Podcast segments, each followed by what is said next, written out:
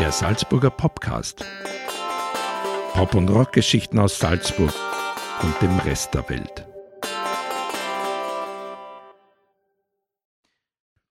Hallo und herzlich willkommen zu einer neuen Folge des Salzburger Podcasts. Es begrüßen Sie auch heute wieder meine Wenigkeit Robert Dinnerhofer und die geschätzten Kollegen aus der Kulturredaktion Bernhard Flieher. Schönen, ich sage immer guten Abend, guten Abend.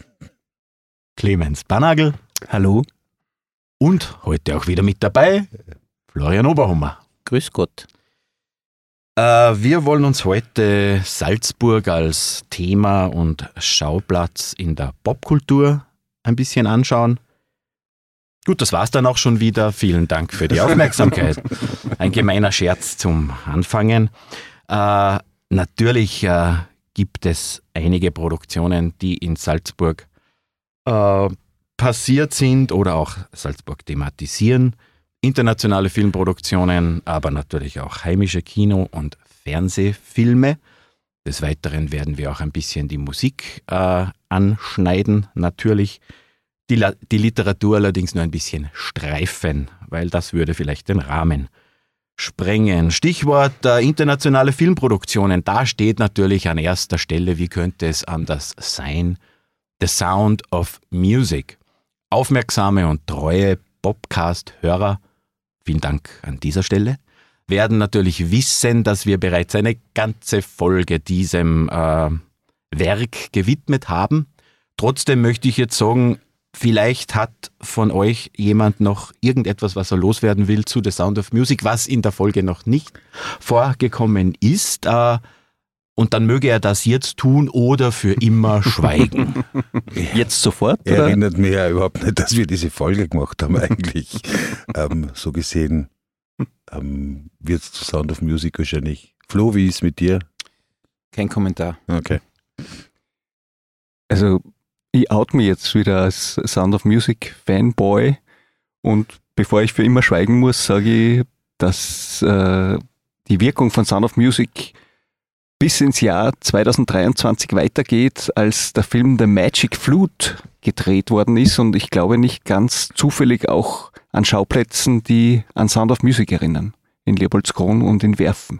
Aber Clemens, hast du nicht noch irgendein anderes Detail, wenn ich mich recht erinnere, herausgefunden? Bei Sound of Music wird ja in die Schweiz geflohen. Und gibt es nicht noch irgendeinen anderen Film oder irgendwas, wo du, wo du mir darauf aufmerksam gemacht hast, dass dieser Fehler auch woanders gemacht wird? Das stimmt, äh, allerdings, da, da geht es um Musik. Das haben wir jetzt schön Ah. angeteasert, das verraten wir dann erst Das war aber später. später genau ist diese Musik gegangen. Ja, Clemens, du hast jetzt auch bereits einen Einschub gemacht mit einem aktuellen äh, internationalen Film. Alle, also Sound of Music haben wir gesagt, äh, schaut so aus, haben wir alles drin gehabt in unserer Folge, außer das, was der Clemens jetzt noch gesagt hat. Wenn da noch jemand etwas äh, hören äh, will, dann einfach jetzt Copy-Paste machen und dann an dieser Stelle am besten weiterhören. Ähm, The Magic Flute hast du gesagt, ja, das ist ein Fantasy- und Abenteuerfilm für ein jüngeres Publikum du, äh, das im, äh, der auch in der Stadt Salzburg, Burg Hohenwerfen und Egerstein gedreht wurde. Ein anderer Film, der auf der Burg Hohenwerfen äh, gedreht wurde und nur drei Jahre nach The Sound of Music entstanden ist, war 1968 ein Agentenkriegsfilm mit dem Titel Agenten sterben einsam. Äh, in den Hauptrollen Richard Burton und Clint Eastwood. Dieser Film gilt auch, äh, ist auch von Kritikern durchaus gelobt äh, worden und war auch ein Erfolg. Ähm, kann man sich gut anschauen, auch im Jahre 2024. Nee, das Herrliche ist, dass da Salzburg äh, irgendwie so dargestellt wird, wie es gern dargestellt werden will. Und trotzdem ist es ein Agentenfilm. Weil in vielen anderen Filmen bis dahin ist ja Salzburg immer so als die wunderbare Kulisse, hat das ja immer gedient. Ne? Es gab diese ganzen Nachkriegsfilme und dann ich entscheidend muss man schon sagen, wenn schon immer von Sound of Music, Sound of Music die Rede ist, auch Sissi wurde im Salzburger Land gedreht. Äh, zumindest der, im ersten Teil kommt Fuschel vor. Und interessant ist, finde ich halt, dass sehr lange Zeit Salzburg immer als diese ähm, schöne Kulisse in den Filmen aufgetaucht ist. Während äh, der, mm, in Oberdauern zum ersten Mal ein Ort nicht als schöne Kulisse, sondern als Untergangsszenario bei den Beatles nämlich, die getaucht sind.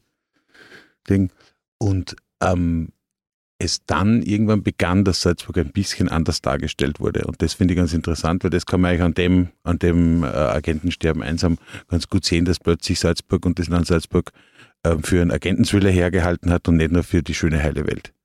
Das ist, äh, war vielleicht ein bisschen Einschnitt, kann man sogar sagen. Ne? Ja, da passt natürlich auch äh, 1962 äh, der Film Wilde Wasser rein, der äh, auch ein anderes Bild natürlich zeichnet äh, vom Land Salzburg, wo Mhm. nicht die schönen Berge und, und die wunderbare Kulisse gezeigt werden, sondern es ist ein Heimatfilm, der in Gastein gedreht worden ist und äh, ich will da nicht zu viel spoilern, aber auch äh, eine tragische Schlagseite hat, wo eben sozusagen das Wasser auch als Bedrohung, diese ganzen Wasserfälle und Flüsse, die da sich durch das Gasteiner Tal ziehen, äh, auch eben eine düstere Seite zeigen. Ist das der mit Hans-Jörg Felmi, äh, Hauptrolle oder so? wo es um Ja. diese Wasserleitungen geht, die verlegt werden müssen? Naja, und es, es, es geht ja dann darum, dass es ist dann eine Liebesgeschichte, wo dann im Natürlich. Endeffekt die Fluten, aber wie gesagt, wir spoilern hier nicht, hoffentlich. Aber da ist eben auch schon in den frühen 60er Jahren, wo eben auch äh, das ganze Land Salzburg eigentlich nur als, Tourist, äh, als Kulisse gilt, eben auch schon so ein bisschen düstere Schlagseite, die dann eben auch bei Silenzium und bei anderen äh, Krimis, die dann in, in der äh, jüngeren äh, Geschichte äh, gedreht worden sind, dann doch auch das Land und die Stadt Salzburg nicht immer nur als, als positive und, und, und äh, lupenreine Kulisse sozusagen gezeigt werden. Mhm. Das ist ja ein, ein Spannungsfeld, das man sozusagen fast als, als roten Faden auch durch alle Genres sehen könnte. Einerseits der Mythos von der schönen Stadt, den es ja schon im 19. Jahrhundert gab, als der Tourismus Salzburg entdeckt hat und äh, der dann auch äh, bis hin zur Festspielgründung hineingespielt hat. Und auf der anderen Seite das Düstere, das, das Abgründige, das dann gern auch in Krimis Mhm. als Kulisse gedient hat. Ich würde jetzt nur ganz gern nur kurz vielleicht bei den internationalen Produktionen bleiben, dann haben wir die mal abgehakt, bevor wir dann äh, auf die heimische Sicht vielleicht eher gehen und wo dann die, die Kulisse eine andere war. Internationale Produktionen springen wir vielleicht, vielleicht gleich von den 60ern in die Nullerjahre und was muss Nein, man da... lass mich noch einmal in den 60er Jahren bleiben. Bitte. Ja, bitte, das große Rennen um die Welt. Immerhin Tony Curtis, Jack Lemmon, Natalie Wood, wirklich eine Megaproduktion, in der Salzburg ja als ähm, ganz zentraler Ort für dieses in diesem Film vorkommende komische Reich Karpatien, glaube ich, hat das geheißen, ähm, was wieder super dazu passt, dass sozusagen ein völlig erfundenes Königreich in diesem auch ein bisschen wie erfunden aussehenden Salzburg stattfindet. Das war 1965 wirklich eine Megaproduktion, die da Mhm. die da stattgefunden hat, weil immerhin diese, der Film, glaube ich, ist irgendwie so, so ein bisschen ein Klamauk zwischen Autorennen, äh, heimlichen Königreich. Aber Mhm. das war nur ein, wirklich ein wichtiger in den, in den 60ern, weil halt super Besetzung. Ne? Offenbar hat es in den 60ern, also wie man feststellen kann, einige Filme gegeben, die in Salzburg gedreht Vielleicht wurden der oder auch Grund- den Bezug hatten. Und dann irgendwie war ein paar Jahrzehnte weniger international los, Ja. hat man so das Gefühl, ehe es in den Nullerjahren wieder neue Produktionen gab. Äh, vielleicht äh, dann trotzdem ganz kurz nochmal die 80er Jahre, bevor wir dann in die Nullerjahre kommen, äh, wie der Rubi schon zu Recht sagt, äh, die 80er Jahre, da ist ja auch ein Salzburg-Bild transportiert worden durch den Film Amadeus, das dann um die Welt gegangen ist. Der größte Popstar dieser Stadt. Genau, äh, und alles Gute natürlich auf diesem Wege nochmal posthum. Nachträglich zum Geburtstag. Nachträglich zum Geburtstag, nicht nur Robi Innerhofer, sondern auch Wolfgang Amadeus Mozart. Sehr lieb. Während ja interessanterweise Falco in Amadeus Salzburg völlig unterschlagen hat. Er war ein Punker und er lebte in der großen Stadt. Es war in Wien, war Vienna, wo er alles tat. Historisch völlig inkorrekt. Es ist natürlich diese Wiener Großkopfigkeit, nicht, die, man, die, die man ihnen immer unterstellt. Und da war der Falco auch, keine Ausnahme. Ähm, ja, und jetzt endlich komme ich zu meinen Nullerjahren. ähm, wenn wir schon bei den großen Stars sind. Tom Cruise und Cameron Diaz. Tom Cruise 2009 über den Dächern der Altstadt im Einsatz beim Dreh der Actionkomödie Night and Day. Groß ist natürlich relativ bei Tom Cruise, das möchte ich schon anmerken, weil ich war dort, die hat mir es angeschaut. Habe ich groß gesagt? Kino- Ich habe Gruß du gesagt. Hast gesagt, Groß. ja. Der ist nicht so groß. Bei der die Cameron Diaz, der hat neben der Cameron Diaz immer auf so einem Hockerl stehen müssen.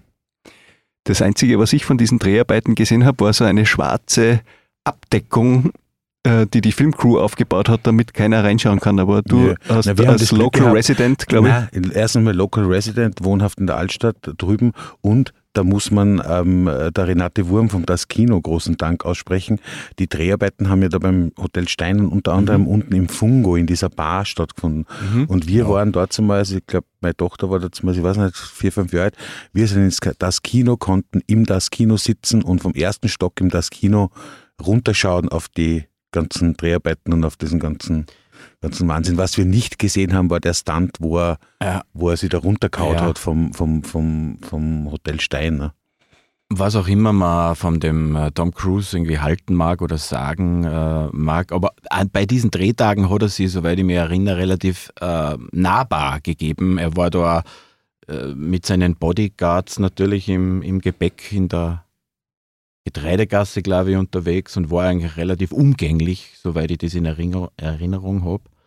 Äh, und wenig überraschend transportiert Night and Day kein äh, äh, ambivalentes, schattiges Salzburg-Bild, sondern da wird natürlich, ist natürlich diese schöne Oberfläche als Kulisse verwendet. Wurden ja auch Worden. 300.000 Euro investiert vom äh, Tourismusfonds oder wer immer das von diesem Filmfonds in diesen Film, um diese ähm, Produktion nach Salzburg zu holen.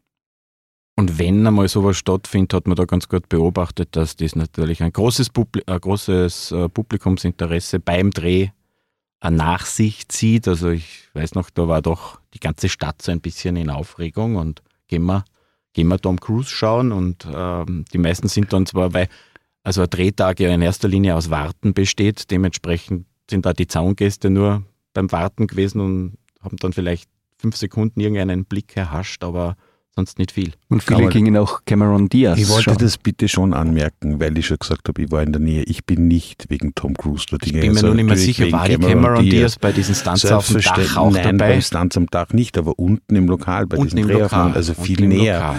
Und ich meine, der Tom Cruise war mir immer ein bisschen schon egal, Gegensatz zu Cameron Diaz. Und zu Nicolas Cage.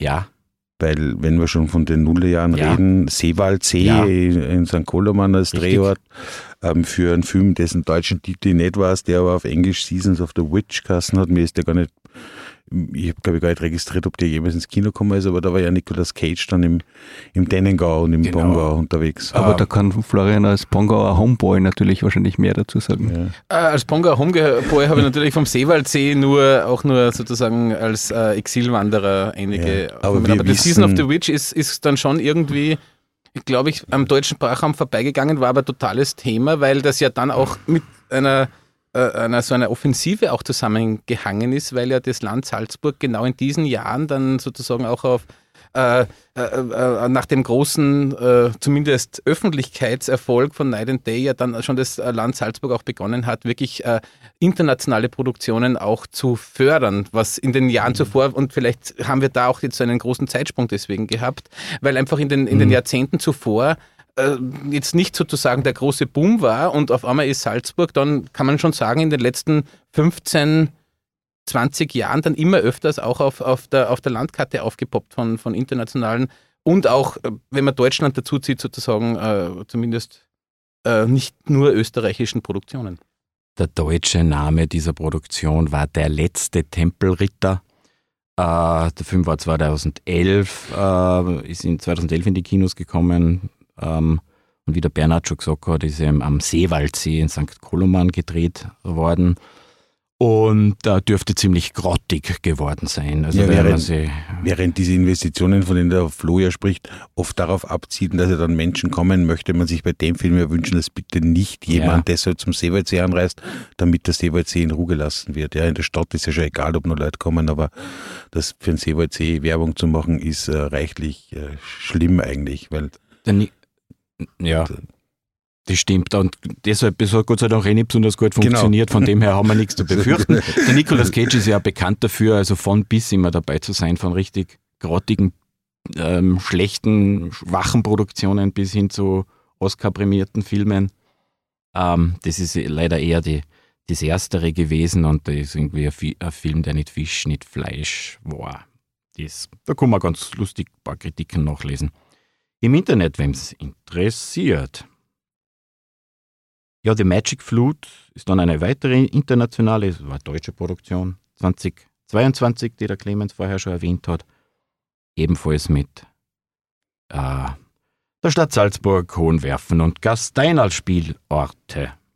Interessant ist vielleicht an dem, was der Flo gesagt hat vorher, dass zum einen das Land und auch die Stadt dann beschlossen haben, ein bisschen das zu fördern und so Locations zur Verfügung zu stellen, in gleichem Maße ähm, ja die Filmszene in Salzburg gewachsen ist. Da gab es das Studio West, aus dem viele Leute herausgegangen sind. Also das hat so, war so eine Parallele zwischen dem, dass in der Stadt auf, auf der einen Seite so ein kreatives Potenzial entsteht, weil halt Film plötzlich so unfassbar viel wichtiger wurde als wurde ja, wird ja auch mittlerweile von allen Stellen sehr gut gefördert, nicht nur bei diesen Unterstützungen und bei dem Einkaufen von Produktionen sozusagen, was den touristischen Aspekt betrifft, sondern bei anderen auch. Und jetzt, um das nur mal vorwegzunehmen, weil über den werden wir nachher reden, äh, diese, diese Geschichten mit, äh, also wo Adrian Geuginger als wichtigster Regisseur dieser Stadt momentan auftaucht, die haben schon mit dem auch zu tun, dass der eine Produktionsfirma haben, hat, mhm. der selber sehr viel produziert und das hat mhm. natürlich mit dem, mit dem Rundherum viel zu tun und mit der Aufmerksamkeit. Ich würde sagen, wir bleiben jetzt gleich drauf. Wir hackeln mal die äh, internationalen Produktionen ab und, und wenn der Clemens, äh, Entschuldigung, der Bernhard schon den Adrian Geuginger erwähnt, dann schwenken wir jetzt zu den heimischen Produktionen. Äh, weiß ich nicht, wollen wir gleich weitermachen mit Die Beste aller Welten oder machen wir es chronologisch und machen einen Sprung zurück 20 Jahre? Wenn wir es chronologisch machen, werden wir wahrscheinlich in die 20er Jahre anfangen müssen. Also wird wahrscheinlich jeder irgendwas ein bisschen herauspicken. Sie können, weil mir es fällt jetzt nur so ein, Produktionen heimisch, da müssen wir dann sogar über Wolfram Paulus reden, natürlich zum Beispiel, ja. Der, der, der hier viele Filme gedreht hat, die sehr aufmerksam waren. Ja. Aber ich glaube, die, die Clemens, vielleicht hast du, weiß nicht, wie weit mhm. du zurück, wie weit du zurückgegangen bist in der Recherche, oder setzen wir einfach mit dem Film an, der in Salzburg das Bild dramatisch verändert hat, nämlich Silenzium. Ich glaube, der passt deswegen sehr gut, weil es eben auch ein Salzburg-Bild ist, das wieder sehr weit hinaus dann getragen wird und ganz anders ist als das, was in, in, in Sound of Music oder vielleicht auch in Amadeus oder in äh, anderen früheren Filmen transportiert wird. Und ich glaube, du bist ja da so quasi Zeitzeuge, Bernhard. ja, Zeitzeuge ist. Wir also 2004 ist Silenzium ins Kino gekommen, mhm. auf der Basis äh, des Romans von Wolf Haas, der ja auch Salzburger ist oder halt Pinzgauer. Ähm, somit ein Salzburger. Dessen, dessen, erster, dessen erster Roman ja schon in Salzburg gespielt hat, beziehungsweise in Pinzgau, und wo natürlich ein vollkommen anderes mit dem Josef Harder in der, in der Hauptrolle ist das verfilmt worden. Und ich weiß schon, dass die von vornherein ähm, das unbedingt in Salzburg machen wollten, weil das Buch ja auch in Salzburg spielt. Und er zeigt natürlich ein völlig abseitiges und total düsteres Salzburg. Wobei man sagen muss, ist, Salzburg ist mehr Zufall. Ne? Also es könnte diese, diese, diese Geschichte kann man natürlich auch überall anders ansetzen und verorten. Und was mir halt sehr gut gefallen hat, war, an das erinnere ich mich, weil der Clemens sagt Zeitzeuge, auch damals haben Stadt und Land Geld gegeben für den Film und das wurde großartig in einer Pressekonferenz einige Monate vor Drehbeginn wurde das mitgeteilt. Die Summe kann ich mich erinnern, ich kann mich nur an das Zitat von Bürgermeister Schaden dazu mal erinnern, der gesagt hat, wir fördern das gerne, damit ein schönes Bild von Salzburg äh, transportiert werden kann. Und ich habe dann, kann mich erinnern, ich weiß nicht, ob es, ich, ich hoffe, ich habe es in der Pressekonferenz gesagt. Ich befürchte, aber ich habe es leider nur in einer Kolumne geschrieben, dass ich gesagt habe, offensichtlich dürften die Fördergeber das Buch nicht gelesen haben, weil in dem Buch geht es um Missbrauch, geht es um äh, Korruption bei den Festspielen. Mhm. Und es ist halt auch, wie ich finde, sehr gelungen, eigentlich ein sehr gelungenes Bild eines Salzburges, Salzburgs, das in Literatur zum Beispiel immer schon wieder vorgekommen mhm. ist, das aber im Film halt selten vorkommt, mhm. weil im Film wird halt immer das Schöne, mhm. das Schöne dargestellt, auch mit dem, und Geld gibt es dafür, damit deshalb Leute nach Salzburg kommen. Ich kenne aber sicher Leute, die mittlerweile wegen Silenzium nach Salzburg kommen sind, um die Stelle anzuschauen am Mönchsberg, wo man in den Tod springen mhm. kann, wenn man das gerne möchte. Und dann doch in einer Opernaufführung landet. Und dann in dem Fall im Film in einer Opernaufführung landet, ja. ja. Also das hat sicher, und, und es hat wahrscheinlich auch dazu geführt, dass das Bild in, in Zeit, vor allem in vielen, vielen sehr aktuellen ähm, Fernsehproduktionen ein anderes ist. Was auch daran liegt, dass mhm. die Fernsehproduktionen mhm. mittlerweile halt hauptsächlich Krimis sind. Ne? Ja. Ja, die, äh, da ist wirklich alles reingepackt, was, was, was Salzburg die Stadt auch ausmacht, eben, wie ihr sagt war die Festspiele, den Katholizismus. Das Ganze in einem bitterbösen Krimi. Und Krimis, ja genau, die haben sie Die haben auch nach wie vor Hochkonjunktur. Äh, nicht nur bei uns, das ist glaube ich in vielen Ländern so. Und gerade, ähm, vielleicht war Silenzium wirklich da so ein bisschen ein, eine Blaupause, oder Blaupause nicht, aber man hat zum, gesehen, dass der Rahmen für ein Krimi in Salzburg durchaus gegeben ist. Und da eben die, man kann jetzt zum Beispiel verweisen auf die heimischen Produktionen, OF-Produktionen wie Die Toten von Salzburg oder auch die Landkrimis, äh, wo jetzt bisher, glaube ich, vier davon in Salzburg spielen. Der erste, glaube ich, war in Grimmel im Oberbinsgau angesiedelt. Zell am See hat es angegeben. Und der aktuelle spielt in Matzee. Mysteriöses Matze übrigens, um korrekt zu sein, wie ich gestern im Fernsehen in der, im Teaser dafür gehört habe. Und da schließt sich ja natürlich auch ein Kreis, weil die Landkrimis im Fernsehen natürlich auch eine Art ähm, ein Ergebnis dieses äh, großen Lokalkrimi-Booms der vergangenen 20 Jahre in der Literatur sind. Es wurden ja auch Krimis von Manfred Baumann zum Beispiel verfilmt für mhm. die Landkrimiserie. Und das ist ein Boom, den es in den, in den vergangenen zwei Jahrzehnten, der ein großes Phänomen in den vergangenen zwei Jahrzehnten war. Und wenn die Wolf-Haas-Krimis vielleicht auch nicht unmittelbar der Auslöser dafür waren, waren sie zumindest die Vorgänger. Mhm. Also, und das, da, da, findet ja eine immer stärkere Regionalisierung oder sogar äh, lokale äh, Zuordnungen statt. Es gibt ja mittlerweile nicht mehr nur Landkrimis zu, zu Bundesländern oder Regionen, sondern zu kleinen Örtchen. Jetzt auch, äh, wo Ischl Kulturhauptstadt ist, boomen natürlich die Ischl-Krimis.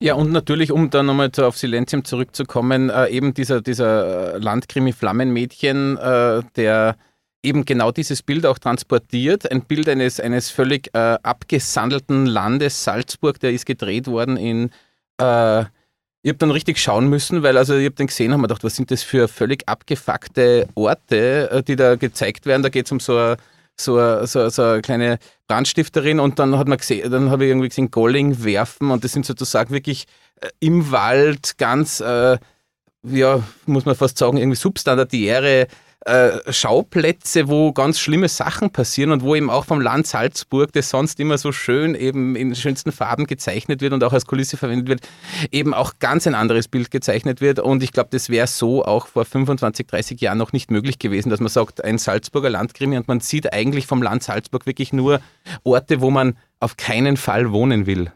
Also man hätte wahrscheinlich ähm, in, überhaupt kein Geld dafür hergeben früher oder auch diese Orte nicht, weil das einfach nicht im Sinne der, des, des Images und der Vermittlung war. Und mittlerweile ist wieder Clemens, das sagt ja, mhm. diese Krimi-Geschichte ist natürlich ein völlige, völliger Mainstream und eigentlich mittlerweile je grausiger, desto besser fast, würde man sagen. Oder je düsterer, je mysteriöser, desto besser. Und damit ähm, gibt es, und die, man, wir sehen ja, es gibt diese Orte auch in Salzburg. Oder man kann es zumindest im Film erzeugen. Ja. Oder man, man, man baut es eben anders ein, wie zum Beispiel bei der Serie Der Pass, die ja sehr erfolgreich war und auch sehr anspruchsvoll äh, war. Äh, ORF äh, Sky-Serie, das war eine Koproduktion und da ist zum Beispiel auch äh, unter anderem das Gasteinertal nicht sozusagen als Ski- und äh, Sportkulisse gezeigt worden, sondern am Krampustag, wo ja in, in Gastein ein sehr authentisches und, und äh, unverfälschte Krampuslauf auch durchgeführt wird, der eigentlich kaum touristisch genutzt wird, sondern eher für die Einheimischen ist.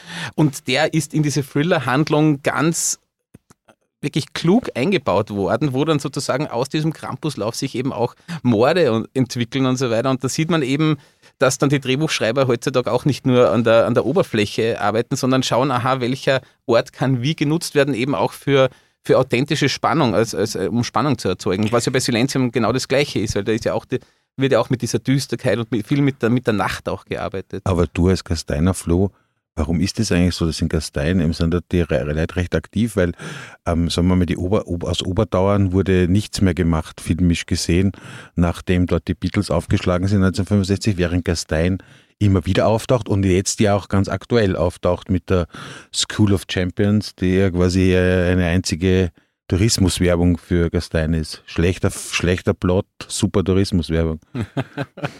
Also Kann passieren. Es, warum, ist, warum darf Gastein, glaubst du, da so oft auf? Das ist ja wirklich relativ oft. Ja, also bei, bei, School of Champions fällt mir nur auf, dass äh, immer nach jeder Folge dann als erste Werbe, als Werbung sozusagen gleich das Gasteiner Tal in wunderschönsten Panoramaaufnahmen äh, vom äh, Tourismusverband gesponsert irgendwie äh, auftaucht. Also Gastein war eben, wie man schon sagen, mit Wilde Wasser 62, äh, ich, nur einen, einen ganz kurzen Seitensatz, auch in den, in den 80er Jahren hat es dann noch den Agentenfilm Die Narbe gegeben, der nicht so bekannt ist, aber der für uns Gasteiner immer, wenn er gezeigt wird, ist, haben wir gesagt, oh, schau da, Bad Gastein und so weiter. Und das war aber auch, äh, es ist, Gastein ist immer als, als äh, als, als Drehort gern verwendet worden, weil es natürlich schon auch einen gewissen Bekanntheitsgrad international mhm. gehabt hat. Es ist, ich kann mich auch erinnern, dass in den 80er Jahren, wie ich ein Kind war, die Serie Via Maler äh, nach dem Roman von John Knittel gedreht worden ist, mit Musik von Ennio Morricone und Mario Adorf als bösem Sägewerksbesitzer, der, der sozusagen von seinen Kindern umgebracht wird. Achtung, Spoiler.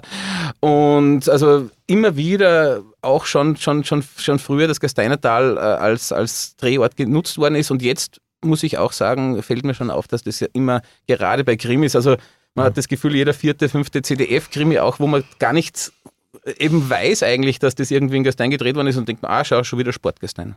Also das hängt aber, glaube ich, weniger so mit einer Tourismusförderung ab, sondern einfach wahrscheinlich damit, dass viele, äh, viele Produktionsfirmen das irgendwie für sich entdeckt haben. Ja, Bad Gastein hat einfach eine ja, ganz besondere Strahlkraft, die quasi alles andere ein bisschen mitnimmt da, oder mit dieser Bauform genau. allein schon. Also die, ja, das kann man wie, auch gut Wie der Ort ausschaut äh, und die Historie ist schon sehr einzigartig. Ist einzigartig. Bei School of Champions ist ja interessant, weil er sozusagen für uns Gasteiner das ein bisschen witzig ist, weil ich meine, wir haben in Gastein eine Skihauptschule, wir haben in Gastein eine Skitourismusschule und sozusagen das naja. ist für uns jetzt gar nicht so fiktiv, was da erzählt wird. Mit Und jetzt weiß man endlich mal, wie es da wirklich zugeht. Genau. Obwohl ich natürlich wie? auch hier verraten muss, dass äh, der Heilstollen offenbar da als Außenkulisse für dieses Internat auch herhalten genau, ja. musste. Und auch da natürlich jetzt nicht sozusagen immer nur mit einer faktischen, äh, einem faktischen Drehort, äh, äh, äh ja, äh, ein faktischer Drehort verwendet wurde. Und, und Bad Gastein ist natürlich in den letzten zehn Jahren auch so zu so einem Hipster-Sehnsuchtsort geworden. Wahrscheinlich hat sich auch der eine oder andere Regisseur oder Kameramann dort umgeschaut. Und es hat ja auch bis in die Literatur, nicht? David Schalko, Bad Regina, oder? Ist doch auch genau. Ja. Bad Gastein, Friedrich Lichtenstein. Ja, der Song. Das, das, Song, das Album Das Album, ja, ja, ja, es ist ein bisschen hipsterig mhm. mittlerweile geworden ne, in den letzten Jahren wieder. Ja, man sieht sehr viel Berliner Kennzeichen. Ja. Wobei, da möchte ich schon zu uh, School of Champions sagen, das hat wenig Hipsteriges. das muss ich leider auch ähm, Das muss man wirklich sagen, das ist ein Desaster. Sagen wir mal massenkompatible Primetime-Unterhaltung. Ja, genau.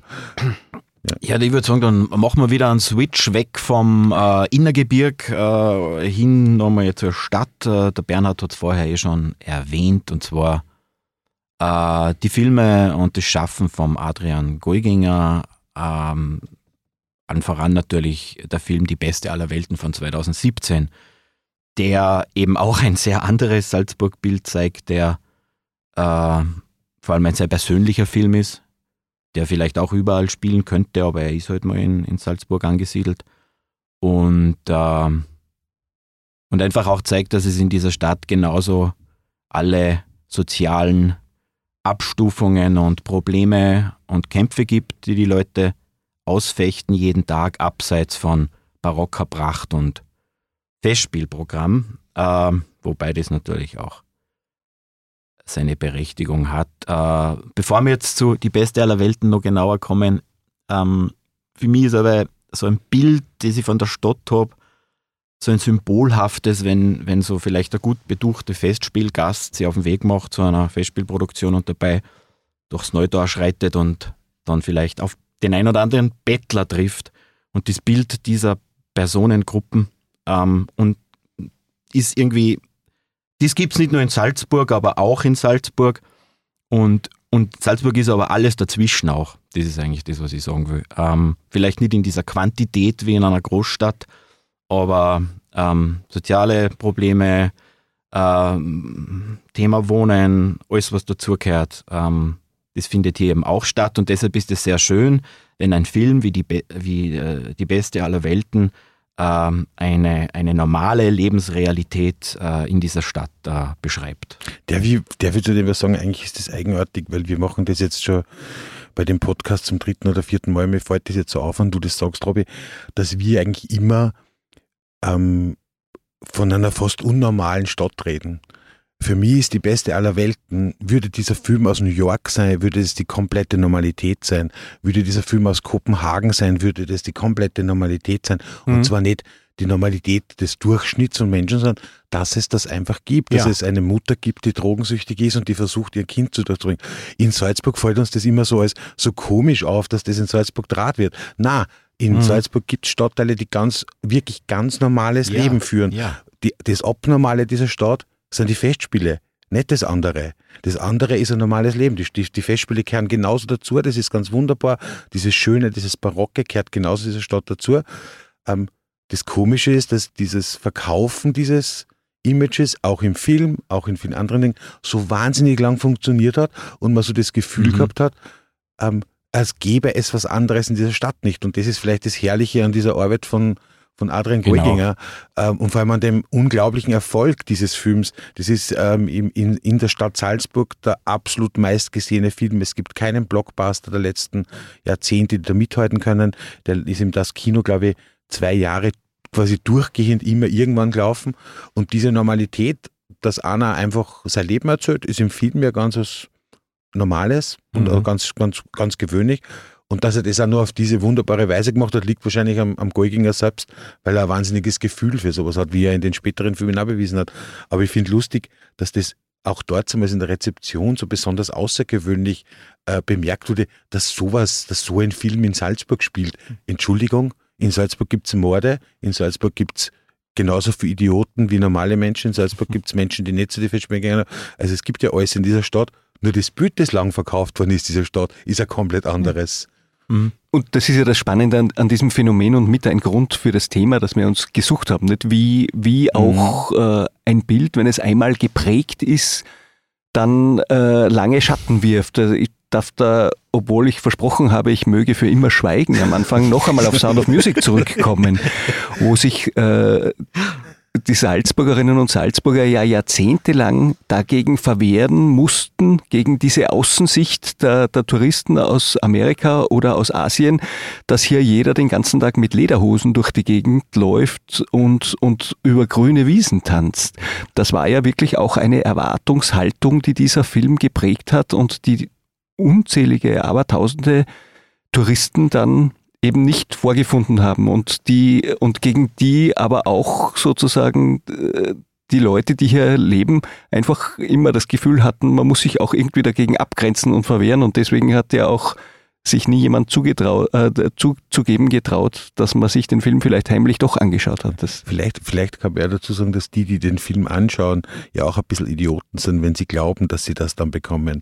Weil das ist ja die große komische Illusion, dass man einen Film sieht und dann fährt man vielleicht da irgendwo hin und möchte, dass das so ist. Und ich bin oft in Gastein Skifahren gewesen, aber die Verhältnisse waren bei mir selten so wie bei, äh, bei äh, School of Champions, weil die, das wird halt gezaubert. Das ist ein Film, der wird halt hingezaubert.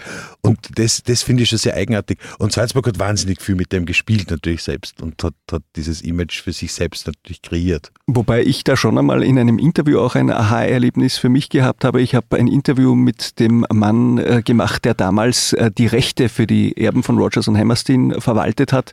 Und wir haben so gesprochen über dieses Fremdbild und das Eigenbild und er hat das ganz äh, lakonisch gesehen und er hat gesagt, wissen Sie, ich lebe in New York.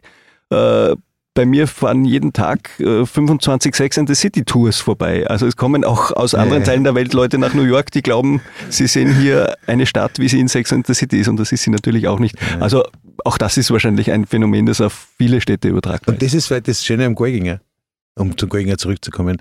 Äh, diese völlige Normalität, die dieser Film ja hat. Und ich meine, es tut mir leid, vielleicht sind da draußen welche, die sagen, drogensüchtige Mütter wären keine Normalität. Doch, sie sind in vielerlei Hinsicht eine Normalität. Ja, so wie halt Suchtproblematik nicht- ist einfach überall und, vorhanden. Und, und getrennte Eltern und schwierige und natürlich ist, und ich finde einfach ganz grandios, dass ein Stadtviertel wie Liefering in dem Fall, glaube ich, war es beim, beim, beim Golginger, einfach einmal sozusagen diesen Platz kriegt. Es Mhm. gibt, der Film ist einfach grandios Ja. gut gemacht, das muss man auch dazu sagen. Man kann einfach generell, glaube ich, sagen, dass der Adrian Golginger ein Glücksfall für Salzburg ist. Nicht nur, weil er eben von hier stammt, sondern weil er es sich eben auch äh, oft jetzt Themen ausgesucht hat, die, die ihm sehr nahe sind, wo er auch vielleicht einen fam familiären Bezug hat. Und das ist dann natürlich auch hier angesiedelt. Äh, zu, zu, vielfach. Ähm, Darf ich nur was dazu sagen, weil du sagst, Natürlich. dass es wichtig ist für äh, nicht nur das, es gibt, die haben, der hat mit, mit drei Freunden ja die, die Produktionsfirma äh, 2010 Entertainment, glaube ich, heißt die, die seit vielen Jahren daran arbeitet und die an vielen Produktionen, ich bin nicht sicher, ob bei der, beim Pass, aber bei vielen anderen Produktionen ja im Hintergrund tätig ist, als äh, Location Scout, als Casting-Agentur. Also da gibt es ja nicht nur diesen Regisseur, der mit Filmen auftaucht, sondern die machen tatsächlich für den wenn man das so nennen will, Filmstandort Salzburg sehr, sehr viel, viel Arbeit im Hintergrund, die es früher in dieser Form nicht gegeben hat. Und darum wächst es, wie der Flo das vorher gesagt hat, da wird, entsteht immer mehr. Ja. Ja, und man muss ja beim Adrian Geuginger dazu sagen, dass ja das eigentlich aus dem Nichts gekommen ist. Also ich kann mich erinnern, ich hatte ja das, das große Glück, äh, damals für meine, äh, wie, äh, für Servus TV zu arbeiten und, und wir haben, äh, wir sind hingeschickt worden zu den Dreharbeiten von einem ganz kleinen Film. Da hat es irgendwie so eine E-Mail gegeben, ja, da wird irgendwo in Liefering so ein kleiner Film gedreht. Schaut's mal vorbei, ob das was ist. Äh, Keiner hat wirklich das einordnen können, weil keiner den Namen gewusst hat. Eine völlig unbekannte Hauptdarstellerin namens Verena Altenberger und äh, ein, ein, ein Regisseur, keiner, keiner hat den gekannt. Und wir sind dann so mit dem Kamerateam nach, nach Liefering, also sind wir da richtig weit und breit, ist nichts zu sehen gewesen von äh, eben das, äh, was ja eigentlich auch ein schöner Kontrast ist zu Night and Day, wo de facto die halbe Altstadt gesperrt worden ist. Ja. Und dann sind wir da in Liefering in die General Keys Straße hineingefahren und haben dann gesucht und ich habe gesagt, ja, ich schau mal und aha, das ist, der, das ist die Adresse. Und dann war das wirklich so im, im zweiten, dritten Stock irgendwie einer Wohnung in Liefering, haben die da so ein wirklich minimales Set aufgebaut und waren ganz, ganz aufgeregt, oh, Kamerateam und so weiter und haben sich total gefreut, dass irgendwer sich dafür überhaupt interessiert. Und im Nachhinein vielleicht einer der wichtigsten österreichischen Filme der letzten Jahre und der ist sozusagen eigentlich aus dem Nichts entstanden und, und auch dieses, dieses Liefering, du bist dann durch, durch diese, diese, dieses Viertel gegangen irgendwie, also dachte, da, was da entsteht der Film, was soll das werden? Irgendwie die Verena Altenberger war irgendwie gerade beim Schminken völlig auf, auf sozusagen äh, abgefuckt äh, geschminkt, die ja sozusagen gesagt hat, so, so, so hat sie selber auch noch nie, gesehen irgendwie und das war total schräger Einblick und ich habe natürlich da in, auch in diesem Moment nicht einmal ansatzweise gedacht, dass das irgendwie ein Film ist, der wirklich dann diese, dann. die Wirkung dann entfalten könnte. Aber man hat gesehen, da sind interessante junge Leute am, am Arbeiten und das war dann sozusagen auch eigentlich, da muss man auch hin und wieder mal einfach durch Zufall da hingeraten irgendwie, weil man hätte auch sagen können, na, interessiert kann, ist einfach irgendein so kleiner Film, der da gedreht wird.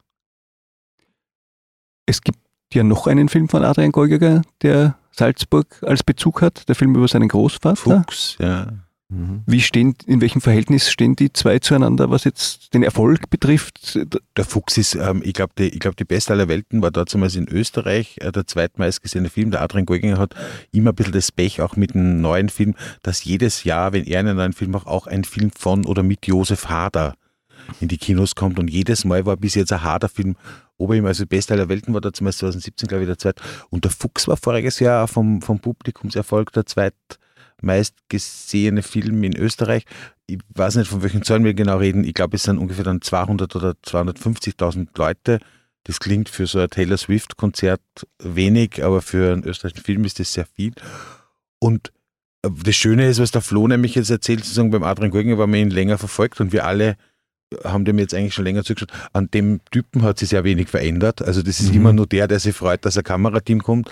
Ähm, und er ist halt einfach ein wahnsinnig guter Erzähler. Das Mhm. muss man einfach sagen. Also das zweite Mal war ja, jetzt ist ja zum ersten Mal dann ein Film im Kino, der keine autobiografischen Hintergrund Ja. hat, mit Voodoo Jürgens. Mhm. Ähm, wobei, wo, was nichts mit Salzburg zu tun hat, ganz im Gegenteil, der junge Hauptdarsteller ist sogar Rapid-Fan, also weiter von Salzburg kann man nicht weg sein. Aber äh, für den, für den, für den Filmstandort, um das blöde Wort zu verwenden, Salzburg, ist Adrian Geuginger natürlich wirklich wichtig und Mhm. wirklich Goldes wert, weil, weil das macht der Aufmerksamkeit, die, die, die vielleicht manchen dazu bringt, den nächsten irgendwas Krimi im, keine Ahnung, im geilen Geissau oder im kriminellen Krimmel dann zu drehen. Ne? so wie im mysteriösen Matze. Das gefällt mir immer wahnsinnig gut, das muss man sagen. Immer wir plaudern ja so dahin die Filme, gefallen das wirklich wahnsinnig gut, diese, diese Anteaserungen. Wer Matze kennt ne? und hört dann im Fernsehen als Anteaser eines ORF-Films.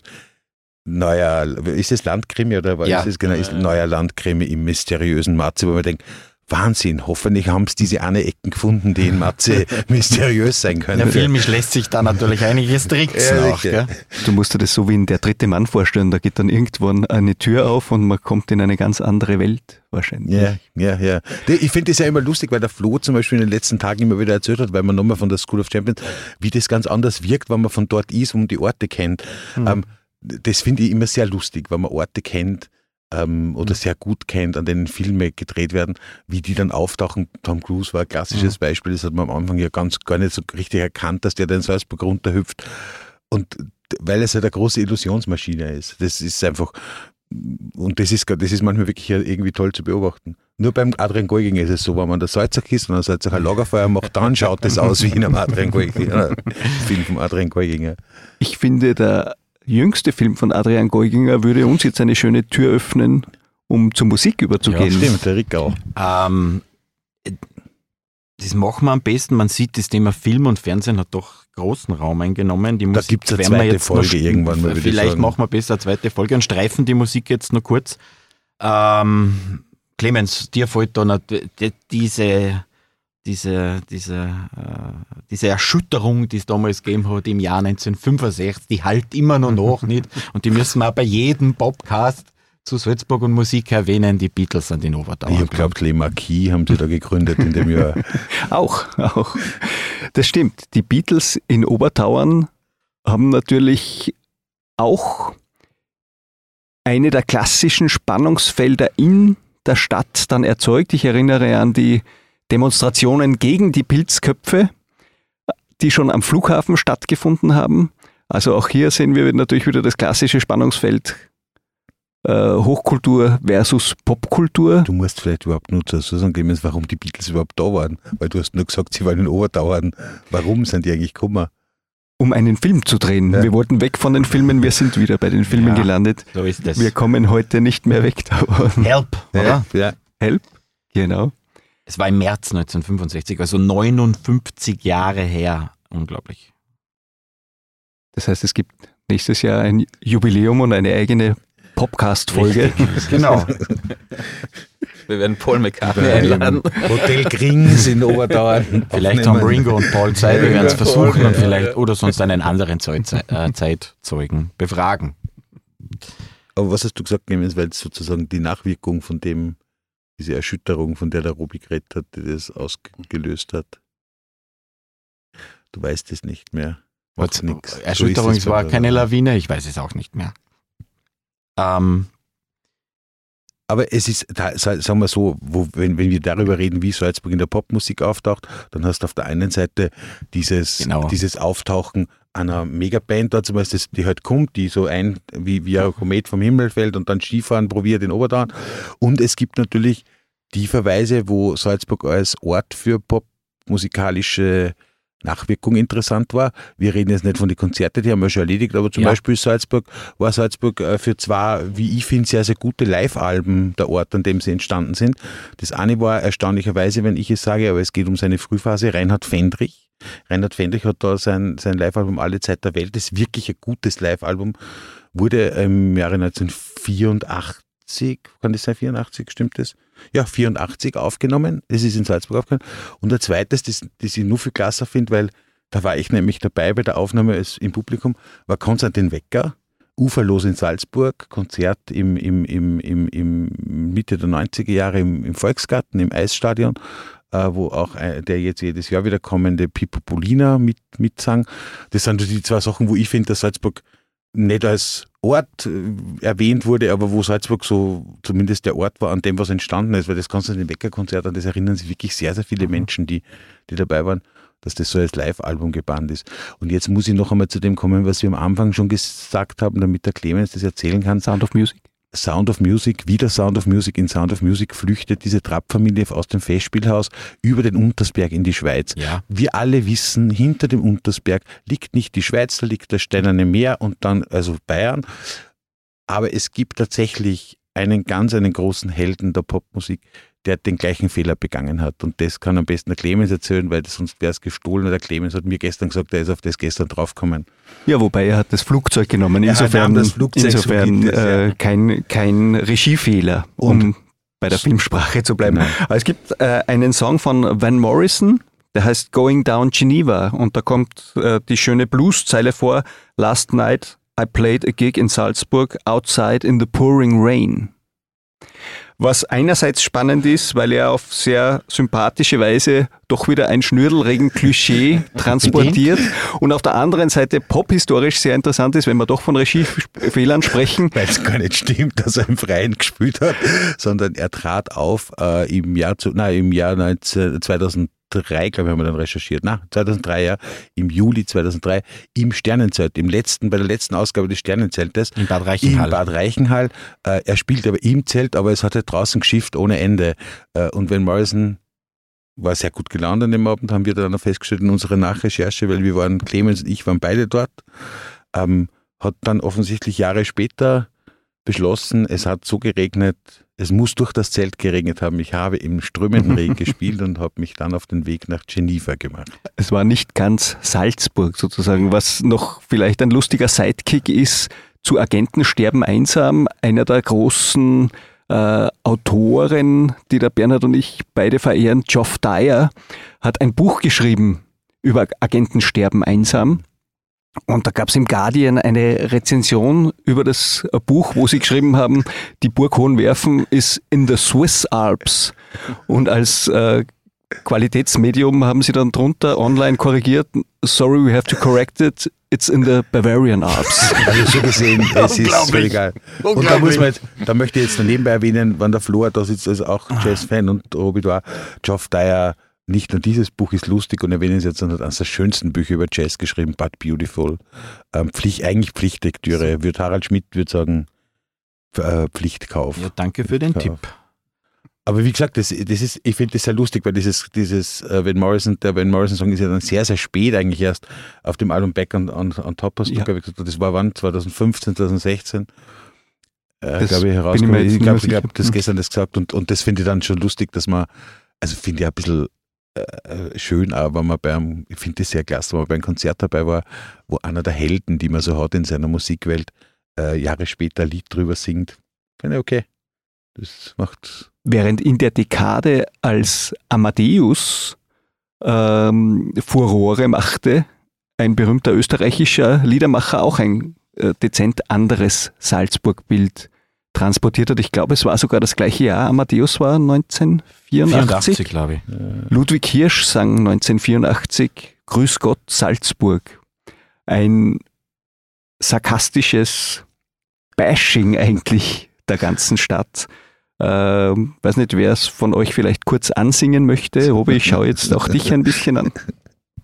Ich muss gestehen, dass ich das gar nicht kenne. Ich kenne Ludwig Hirsch Songs, aber das nicht. Wobei das Beste ist, der Aber Clemens, jetzt, wenn wir fertig sind, das erste, was ich tue, ich höre es mir aber an. der Clemens hat ja nebenbei noch was ausgepackt, was keiner von uns kennt in Wirklichkeit. Ich weiß es nur deshalb, weil er es gestern am Schreibtisch hinter mir recherchiert hat.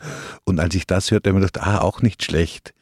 Der große Udo, vom großen Udo Jürgens ist die Rede. Nicht nur, dass der sehr oft in Salzburg aufgetreten hat, er hat auch Salzburg in einem Text vorkommen lassen, was uns zurückbringt zu etwas, was der Clemens ganz am Anfang off Records schon gesagt hat. Wir bewegen uns nach Lüneburg. Ja. Es gibt einen Song von Udo Jürgens, der heißt In Lüneburg war Volksfest und da besingt er, wie vor dem Festspielhaus ein Minister von einem Haar der Lumpenpack mit Eiern beworfen wird. Ich nehme an, äh, die Beobachtung bezieht sich auf die, auf die Protestbewegung in den 80er Jahren. Äh, Ich nehme an, weil selber Ende der 80er Jahre, äh, Ende also 70er, Anfang 80er Jahre war ja, hat das so angefangen mit Gegenkultur, mit erste Arge Rheinberg äh, Geschichten und so und wahrscheinlich wird, vielleicht ist der Ludwig Hirsch auch auf das, auf das bezogen, dass sozusagen in der Stadt plötzlich so Alternativkultur mehr entstanden ist. Aber dass Udo das aufgreift, ist natürlich ganz groß irgendwie. Das ist und wie hat das nochmal geheißen mit Lüneburg? in Lüneburg war Volksfest. Ja, genau. Das ist Herrlich. eine, ein, äh, ein Panorama von Geschehnissen auf der ganzen Welt, Mhm. von, von, von Krieg bis Terror bis Protesten Es bei den Salzburger Festspielen. über die IAA. Richtig. Also, Also Salzburg taucht auch dort auf, wo man es gar nicht vermuten würde. in der großen, weiten Welt.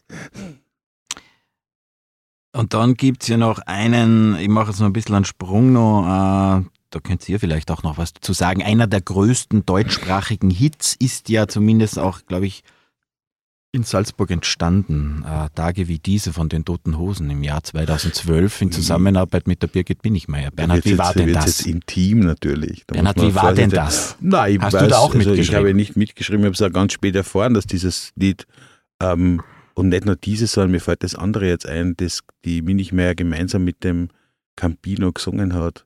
Halt mich, oder wie hat das geheißen? Nicht Halt mich ist Grönemeyer. Ähm, die beiden haben relativ viel Zeit da am, am, am Fuschelsee gemeinsam verbracht und haben dann halt Lieder geschrieben, auch Lieder geschrieben. Ähm, wobei man dazu sagen muss, dass die Toten Hosen ja eine relativ enge Beziehung zu der Region haben, weil die in Strobel ähm, ganz frühe Fans gehabt haben, wo die Toten Hosen auch immer wieder aufgetaucht sind. Erstens mal zum Urlaub machen und zweitens mal zum geheime Konzerte spielen. Aber eben an Tage wie dieser ist am Fuschelsee entstanden, als der Campino und die äh, Birgit Minichmeier, ich glaube, das war in der Zeit, dass sie Bullschaft war. Ja. So, es dürfte jetzt ungefähr so, wie lange ist das her? 20 Jahre, knappe 20 Jahre. Ähm, da haben die, mehr weiß ich auch nicht darüber. Alles, was ich weiß, weiß ich auch nur aus zweiter Hand und dritter Hand, was das betrifft. Aber ähm, zumindest ist der Song hier entstanden. Mhm. Er hat, äh, es geht zwar dann um die Rheinterrassen, glaube ich, in dem Lied, die in Düsseldorf, eindeutig in Düsseldorf Mhm. sind und nicht in Salzburg. Mhm. Und nicht um die äh, Vielleicht so Steinterrassen eigentlich Vielleicht vielleicht soll es eingesteinterrassen heißen. Das ändern. Man Da sollte es könnte ändern. auch sein, weil man weiß schon auch, dass die Frau Minichmeier gerne in der Steingasse ausgegangen ist, als sie Bullschaft war zum Beispiel. Damit also es so nicht gesehen so eindeutig ist, hat man es ändern müssen. Ich ja, genau, hat man es ändern müssen. Ja, das ist so. Ein äh, kleiner Punkt in der Popgeschichte, wo Salzburg quasi nachhaltig prägend wirkte, ist mir einmal bei der Lektüre einer Biografie über Peter Maffei ins Auge gesprungen. Peter Maffei hat seine erste E-Gitarre in einem Musikgeschäft in der Getreidegasse erspäht. Ja, wirklich. Ja, das hat er Und dann auch davor ist er über sieben Brücken über die Salzach gegangen. So war es. Und das hat seinen, äh, seinen Wunsch, Rockstar zu werden, nachhaltig bestärkt, wie er auch später mal in einem Interview in den SN bestätigt hat. Das bitte der Kollege Panagel auch gemacht hat, dieses Interview, dass er nicht immer so seine, sein Licht unter den Scheffel stellen. Clemens hat im Grunde, was das betrifft, eine entscheidende Situation der deutschen Popgeschichte. Ich meine, für mich eher verzichtbar. Peter Maffei muss jetzt nicht sein, aber eine, ein wichtiger Aber Moment. es war auch Cameron Diaz, Diaz damals anwesend.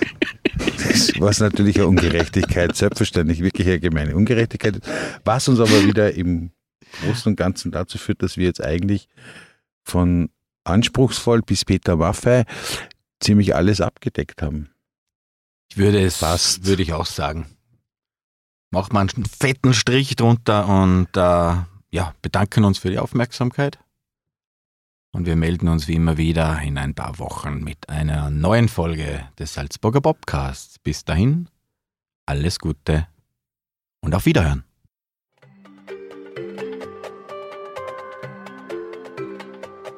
Das war ein Podcast der Salzburger Nachrichten. Redaktion Robert Innerhofer, Bernhard Flier, Clemens Panagel und Florian Oberhummer. Wenn Sie mehr wissen wollen, finden Sie uns im Internet unter www.sn.at.